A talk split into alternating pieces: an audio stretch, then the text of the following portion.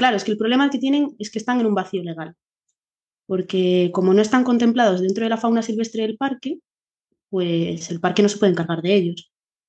Entonces, eh, como que la responsabilidad podría pasar un poco a los ayuntamientos, pero al no tener chip, tampoco son responsabilidad de los ayuntamientos. Entonces, bueno, pues es un vacío y hasta que pues, me ha llegado una friki como yo que ha dicho, esto cómo puede ser que, nadie, ¿no? que nadie lo esté investigando, que nadie los esté estudiando y que nadie esté llevando un recuento ¿no? sobre, sobre ellos. Son muchísimas cuestiones las que habría que, investigar, porque es que, bueno, pues... ¿Y tú cómo te enteraste de ellos?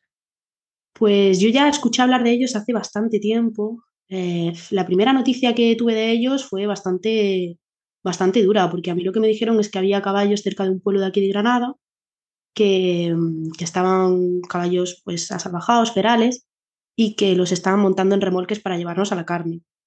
Esta fue la primera noticia hace ya pues unos cuantos de años. Pero fuimos un grupo de personas para allá, estuvimos buscando, no vimos nada y bueno, dijimos esto seguramente sea eh, pues un rumor o ya no estén los caballos o lo que sea. Y hace dos años, pues me los encontré de lleno bajando de, Sierra Nevada, prácticamente al lado de la carretera. Paré el coche, me bajé y estuve allí con un amigo, estuvimos horas mirándolos y diciendo, wow.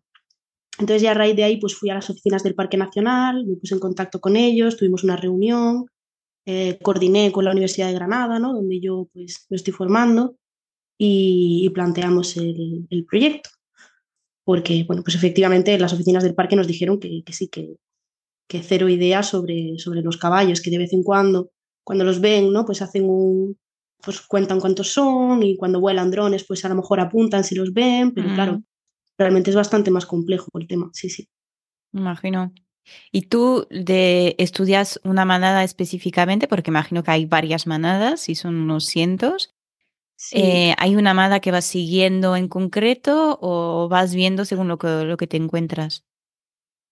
Pues, eh, bueno, realmente manadas natales, bandas natales, tengo eh, unas cuantas.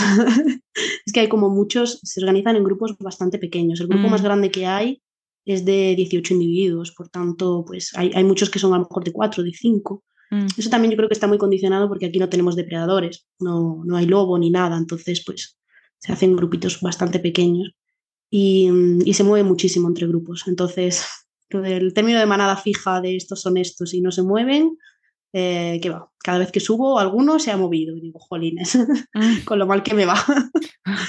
Pero los que más estoy siguiendo, los que más información tengo, son inevitablemente los que he conseguido ponerles un GPS. Ha habido tres grupos a los que he elegido un individuo de cada grupo para pues amansarlo con, toda la paciencia del mundo, porque no he querido usar ni comida, ni, ningún tipo de cuerdas, ni eh, sedación, ni nada, sino que ha sido todo pues con muchísima paciencia hasta conseguir colocarle un GPS en el cuello, que tienen bastante autonomía. Entonces, bueno, esas son las manadas que más he podido visitar por la facilidad que tiene el tenerlos localizados. Pero realmente hay, hay muchísimas. y tengo dentro de, los que tengo censados, pues, pues ahora mismo no sabría decirte un número de grupos, por eso de que se mueven bastante, pero pues seguramente más de siete, sí,